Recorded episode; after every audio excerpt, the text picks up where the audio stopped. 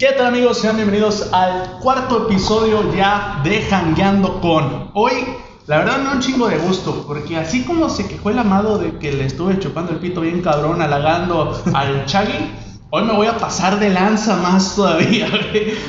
Hoy tengo, ¿qué les puedo decir? Un gran amigo, casi carnal, o sea, carnalazo, güey. eh, alguien que estimo un chingo.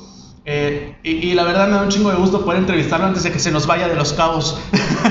Gracias, padrino. Gracias por esta entrevista. La verdad es DJ, que- productor, eh, exfutbolista, vende tamales los domingos, el señor Neno García. Y ¿Cómo drug, drug dealer también, padrino. Hola, ¿qué tal a todos aquí en el programa Hangueando? Eh, es un gusto para mí hacer esta entrevista para un gran amigo, Javi, super comediante y por supuesto este, nuestro main producer amado. Me produce el amado, ¿eh? Saludos. Yeah, buen amado. Y pues eh, es un gusto, la verdad es que pues hoy vamos a platicar cosas interesantes acerca de lo que sea, pero también les voy a revelar un poco de mis de mi vida, de mi vida, vida. pasada y la actual, ¿no? Y lo Y que se viene. Y lo que se viene, padrino. La verdad, este. Antes teníamos un podcast, bueno, seguimos teniendo un podcast ahí en Spotify que se llama Los Padrinos Podcast. Este, ustedes lo pueden ir a ver ahí en la plataforma. Duramos que 10 episodios. Sí, duramos eh, una, temporada Una con 10 temporada. episodios con muy buena aceptación. Sí. Cabe destacar, padrino. ¿Cómo puede ser eso, güey, de que teníamos este oyentes, se puede decir así, hasta en Alemania, Alemania, güey, España, España, Argentina, Argentina, en todos Estados lados. Unidos.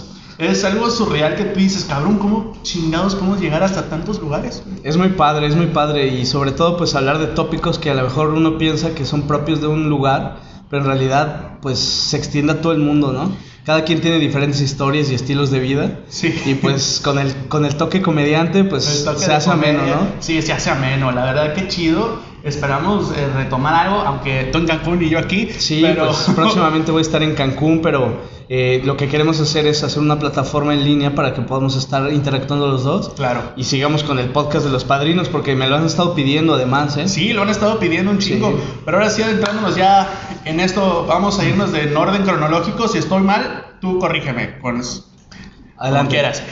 Empiezas. Eh, antes de ser productor y de, de ser DJ y todo esto, lo primero, lo primero que te pasa relevante es ser futbolista. Sí, sí, bueno, desde niño, eh, yo crecí desde los 6 años, empecé a jugar fútbol y es algo que me apasionaba muchísimo, ¿no? Veía los partidos, este, iba a jugar a las canchas, estaba en el equipo de la escuela y siempre fue como que, pues algo muy importante en mi vida, ¿no? Fue, era disciplina, pero también era juego de diversión y pues me, me gustaba bastante, ¿no? Vas definiendo tu identidad de lo que quieres ser y pues a mí me gustaba, me, me gusta- me gustaba ser futbolista, ¿no? Eh, me metí en las básicas, de hecho mis papás pues me apoyaron, mi papá, es- mis, mis amigos, la familia, eh, estuve en básicas de Lobos, de Lobos WAP, estuve jugando ahí un tiempo, eh, estaban los equipos representativos de las escuelas, eh, íbamos a partidos a nivel estatal, siempre tratando de competir, ¿no? De buena manera y entendiendo pues el mundo del fútbol desde, el- desde la cancha.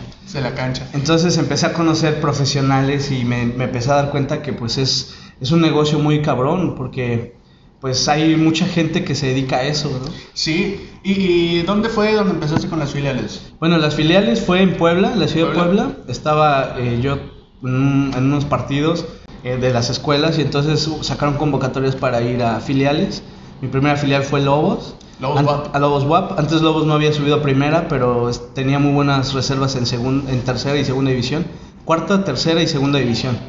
Entonces ahí me metí de lleno y afortunadamente me quedé. Fui con unos amigos, nos quedamos, hicimos pruebas, estuvo bastante bien. Y empecé a tener como que auge en ese sentido, ¿no? Qué chingón. Y estaba, yo realmente estaba muy joven, siempre, siempre fui como que el más joven de mi época. ¿A qué edad empezaste ya con la... ok, bueno, en esto, güey? Pues cuarta división a los 11 años, tercera como a los 13 años. Este, y ya después subí a, a segunda división, Órale. pero ya con el equipo del Puebla, ese ya fue como que un... Iba a entrenar en las mañanas, no me pagaban y eso, pero ya estaba en el equipo profesional, por así decirlo.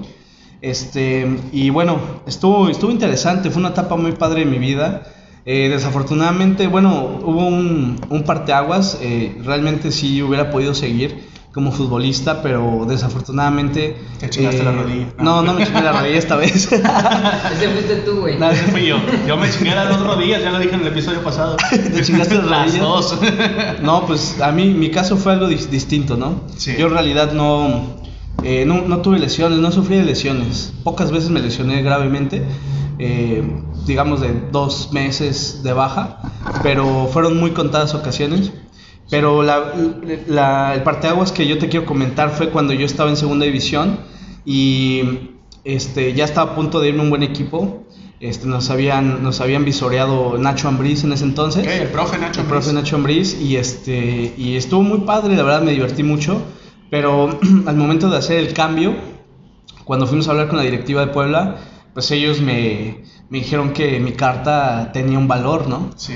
Y yo nunca había firmado ningún contrato, nunca había nada, nada de eso, ¿no? O sea, eh, yo pensaba que era gente libre, ¿no? Pero no, resultó que tenía un contrato y que teníamos que pagar pues un medio millón de varos ahí. Eh, se lo dijeron a mi papá y todo el rollo, a mi mamá. Bueno, Para mi mamá poder liberar tu a mi carta. papá. Es- sí, y este, para poder liberar mi carta y pues obviamente ese dinero es un putazo de Sí, dinero, es ¿no? un A lo mejor de dinero, carnal. eh, entonces es algo que no, que no estaba en nuestros planes. Entonces yo me des- desilusioné en ese sentido. Tal vez debía haber seguido o Sí. algo así, pero pues tú sabes, estaba niño, tenía 16 años. Que sí, es que también a los 16 años está muy cabrón andar tomando ese tipo de decisiones, carnal. Entonces quise irme un poco más a la segura, así que mejor saqué una beca deportiva en una universidad reconocida que se llama la Universidad de las Américas. Con el apoyo de mi mamá, este, pude entrar a la universidad y sacar una beca deportiva. Está chido, Sí, entonces seguía haciendo lo que me gustaba, pero pues ahora ya estudiaba también en la universidad. Y de esa época de futbolista eh, a ya irte a ser productor. Ah, bueno, pues- productor de eventos. ¿Cuánto tiempo pasó de eso? Bueno, en realidad yo estaba en la universidad cuando sucedió eso. Sí. Yo tenía 19 años, 18, 19 años, y las cosas más importantes suceden cuando las menos, menos las esperas. Cuando tú buscas y buscas algo que te llama la atención y de repente no lo tienes, te va a llegar en algún momento. Porque si tú lo buscas y no lo encuentras, esta, esa cosa que tú haces te va a buscar a ti, güey. Sí. Siempre. Es como que ya estás destinado, Sí, ¿no? A hacerlo. in- indudablemente, sí. Aunque no crea, aunque te sientas un poco a veces reacio a eso, o piensas que no hay cabida para ti, pero lo hay, güey. Entonces estuvo muy extraño porque yo estaba haciendo una tarea, nos dejaban unas tareas satélites en laboratorio. Curiosamente estaba diseñando una página web, una página web en Dreamweaver, creo que hacía un programa así, ¿no? Yo estaba en un laboratorio, pero estaba bien cabrón esa, esa tarea, güey. Y me quedé hasta las 12 de la noche. No manches. Y entonces ahí había otra persona que seguramente lo van a conocer, se llama Fernando Chacón, él es mejor conocido como Mr. Pimp Dog.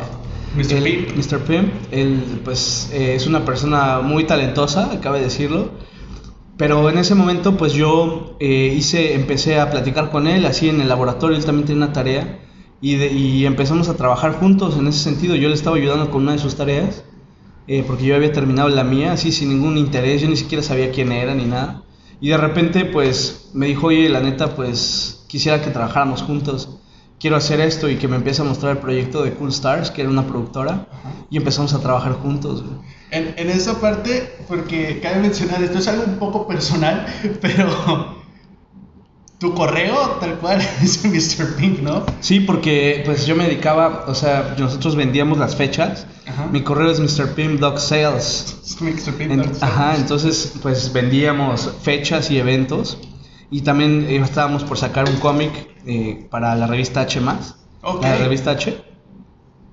Este, pero eso ya fue posterior, pero empezamos con fiestas.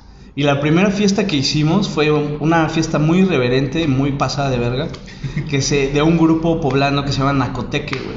Nacoteque. Nacoteque, güey. Y en Puebla, güey, pues en para todos aquellos que nos escuchan de otros lugares, que no conocen mucho Puebla, les quiero comentar, pues es un, hay como una doble identidad, güey. Porque son por un lado muy religiosos, güey, pero por otro lado muy desmadrosos, güey. Sí. Entonces, pues guardan a muchas apariencias, ¿no? En ese sentido. güey.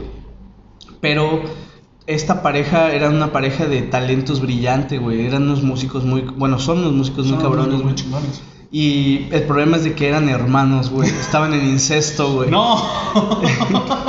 Entonces no los contrataban, pero estaban muy pasados de verga, güey. y nosotros los contratamos, güey.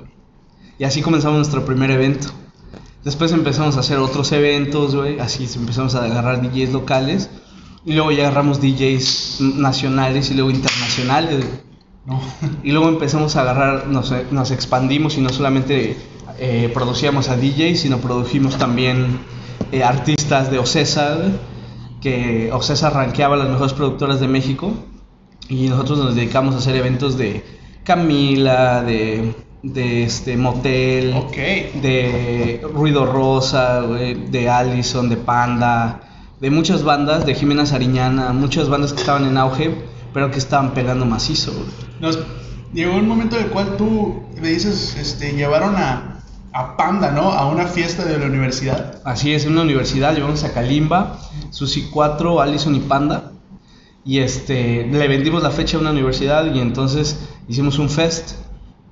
Y cabe destacar que estuvo muy locochón ese evento. Los artistas se portaron poca madre. Nos la pasamos bien a toda madre. Y yo tengo un recuerdo muy chusco ahí, güey. Porque pues yo estaba en la parte de logística, ¿no? Entonces yo me encargaba de el catering con los artistas, me encargaba de que salieran a tiempo y del backline antes de los eventos. Entonces, de repente, güey, pues ya había unas escuelas que se tenían que ir, güey. Y yo me subo al escenario, güey, para, para fonear que pues, se tenían que ir, ¿no, güey? Sí. Y entonces empiezo a decir la- las escuelas, güey, pero ellos pensaban que era para echar desmadre, ¿no? Y todo el mundo, ¡eh! Me mencionaban una escuela y todo el mundo gritaba, ¿no? Entonces había miles de personas ahí, güey, y así sucesivamente, pero este, al final de cuentas, güey, pues les tuve que decir que se tenían que ir porque ya se estaban yendo sus, sus transportes, güey. y entonces la rebambaramba fue mejor, güey, porque todo el mundo se alocó y empezó a silbar y así, ¿no? Y justo, justo cuando acabé de decir eso, pues se apagaron las luces y ya entró el grupo a tocar, güey.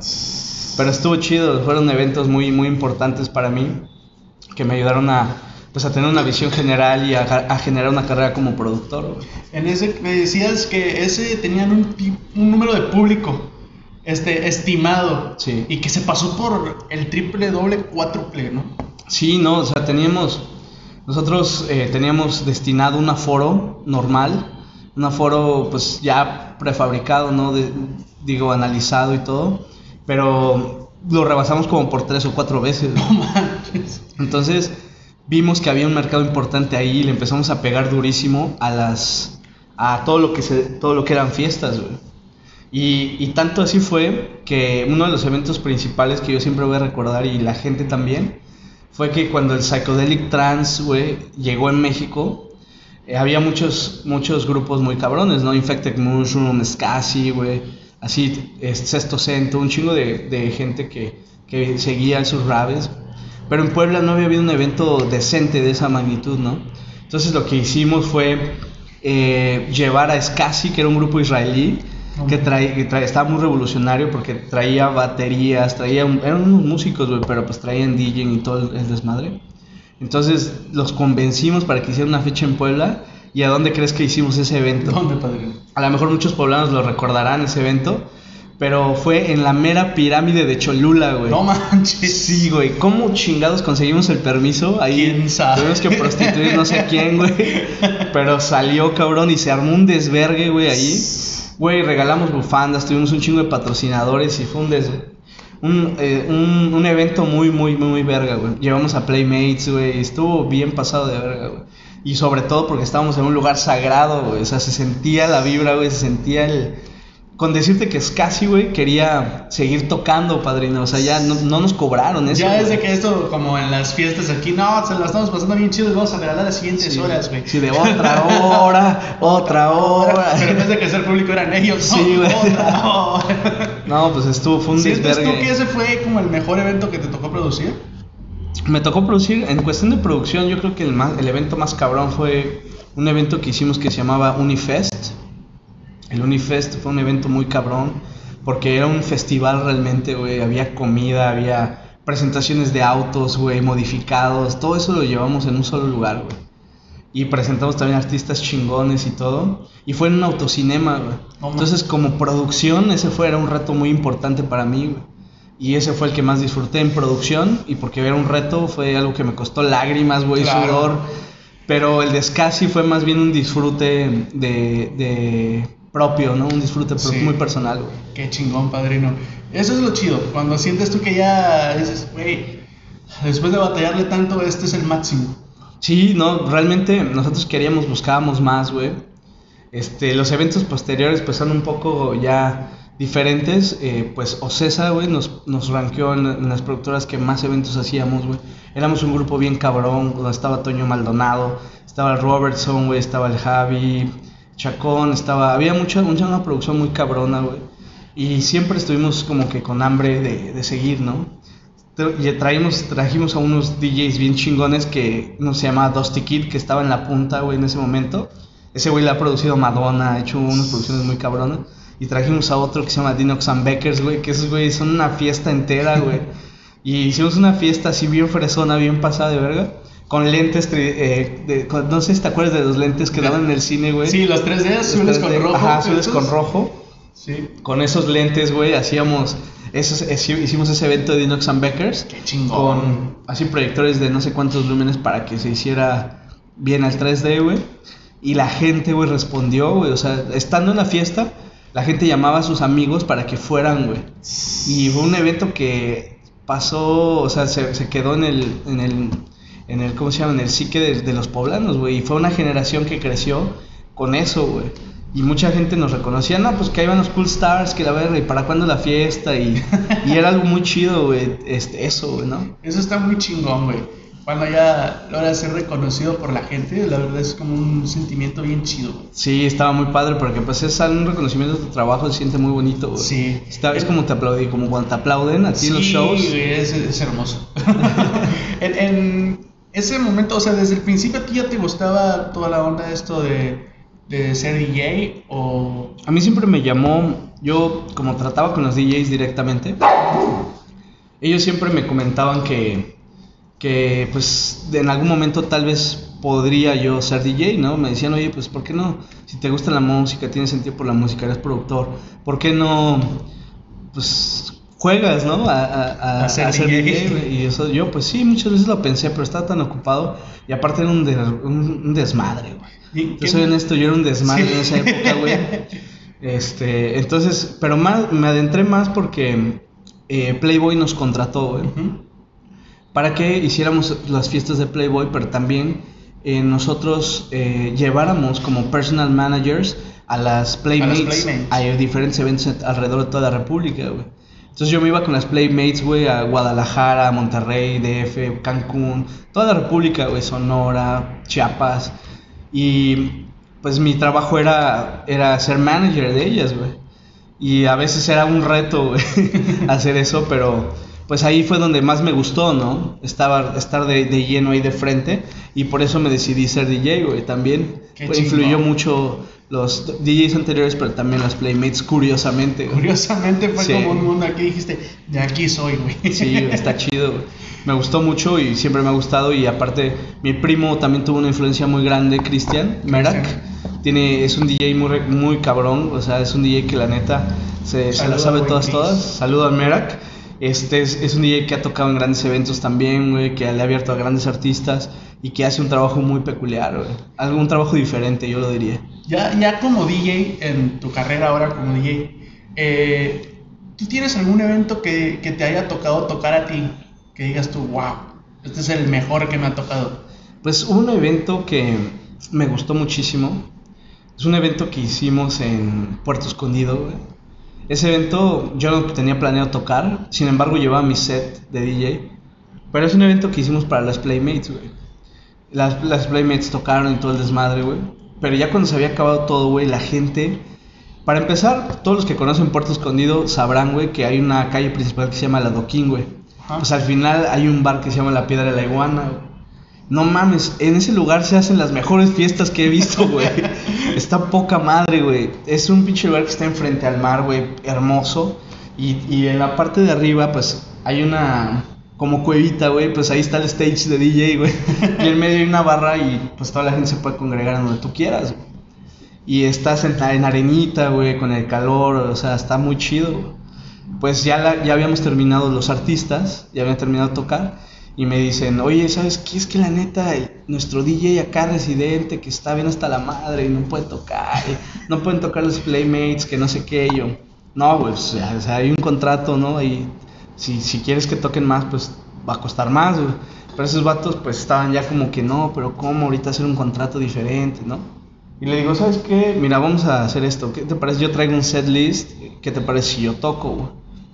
Y me dijeron, ¿neta? Y le digo, sí, yo toco. Me dice, pues va. Entonces ahorita voy a poner al MC a, a anunciarte, ¿no? Y que me anuncia, güey. Y entonces entré, yo tenía un set list que me gustaba mucho, que le puse Cholulita de antes, güey. Pero estaba mamón, güey, porque pues era el tecno del, del sabroso, del, baila, del bailable, güey, ¿no? Así. Y aparte metí rolas eh, conocidas para que la gente pues también no se sintiera mal. Y, y toqué dos horas, güey, pero esas dos horas que toqué las disfruté un chingo. Y la gente se prendió machín, güey.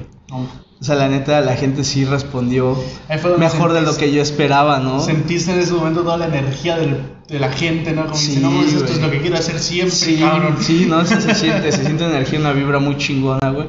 Y, y recibimos el amanecer con un buen set, Qué güey. Y nada, la gente se fue bien, bien prendida, se fue con la, con la frente en alto, güey, por así decirlo, güey, de que, de que disfrutaron de una buena fiesta, güey. Y yo también, pues, por haber tocado y, y haberles ofrecido un poco de mi, de, de lo que yo estaba haciendo, ¿no? Qué chingón, padrino. Sí. E- Es de verdad.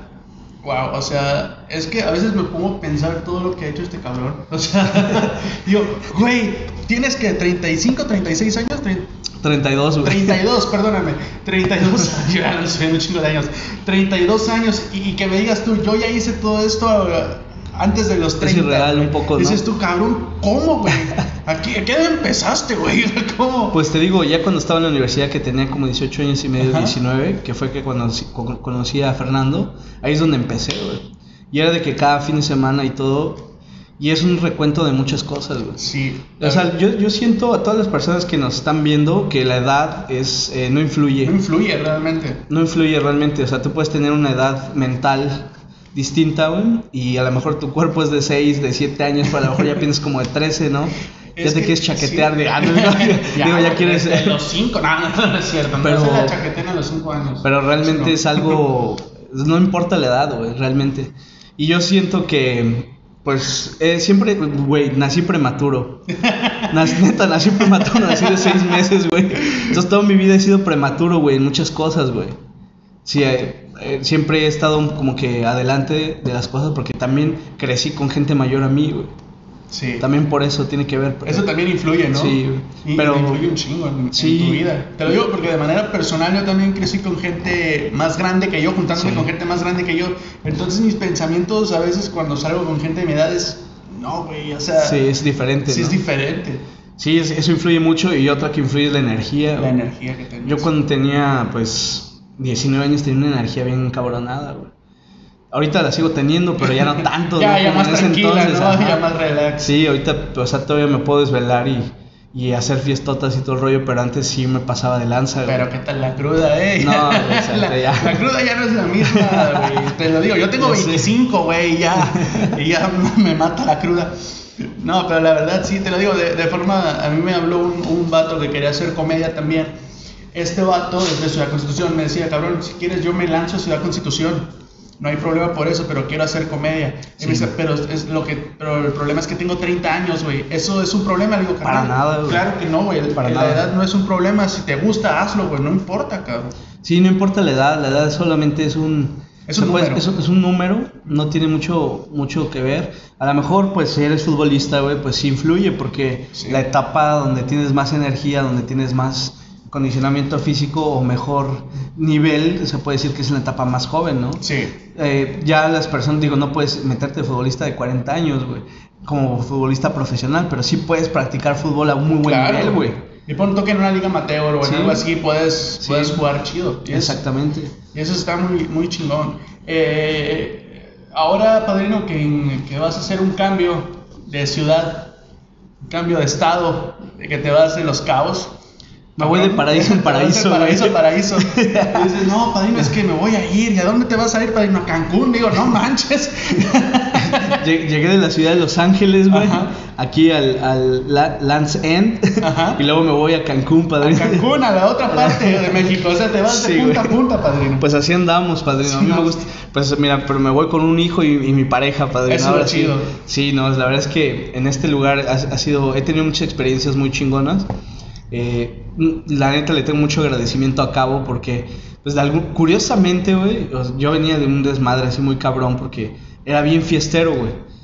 Pero aparte también, este, ya necesitaba como que alejarme un poquito y, y hacer más que nada eh, algo distinto, ¿no? Entonces me vine aquí a Cabo y conocí el turismo real, güey Sí. conocí el turismo real y eso me gustó muchísimo, me llevo, o sea, con- he tenido muchas amistades y además también prolongué un poquito la etapa de DJ que tenía. Eso está muy chido. Sí, hice unos eventos, bueno, toqué en el Toro, toqué en el, ¿cómo se llama? En el Sunset Point Ajá. varias veces, toqué en varios lugares, en terracitas y lugares muy coquetos, güey, en playita también.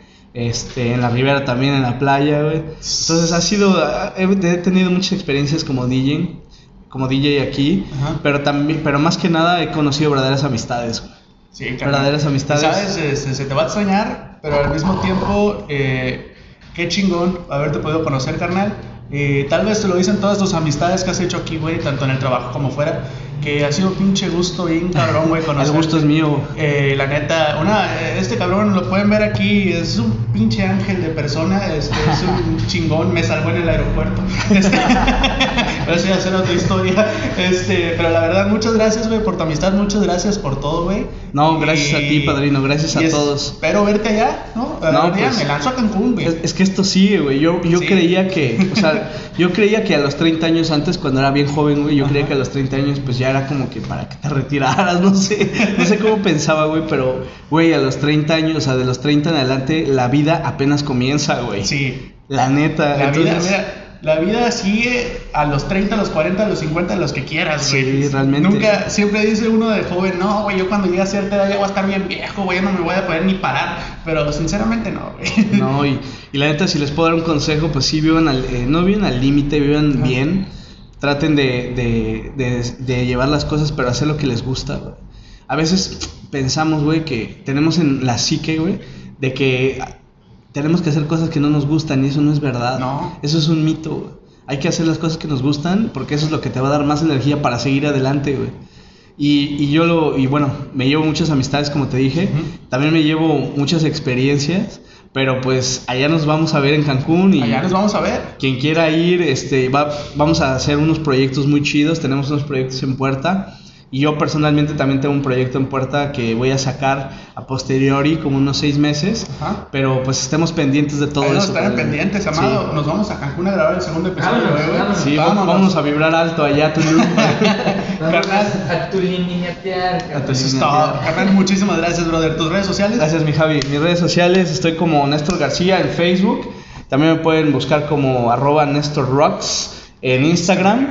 Y también estamos, tenemos el podcast, escuchen el podcast de los padrinos porque ahí vienen unas pildoritas bien sabrosas. Sí, está muy chido, la que neta. lo pueden buscar en, en Spotify y en Apple Podcast como Los Padrinos. Los ahí Padrinos. está, como Gracias. primera opción. Sí, a como arroba Javi Guillén 23. El canal de YouTube Javi Guillén para que vayan ahí y vean esta entrevista. Eh, denle like, suscríbanse y activen la campanita para que lleguen las notificaciones. También en Spotify, ahí denle a la campanita para que les avise cuando se suba el podcast y denle follow al podcast también. Ahí nos estamos viendo. Carnal, muchísimas gracias. Te quiero un chingo, güey. y Ahí está, ¿sabes? Padrino, un gustazo, ¿eh? Hoy nos tocó janguear con Nos tocó janguear. Neno García. Che- Néstor Chéquense el programa de Jangueando porque está cotorrón, hay talento.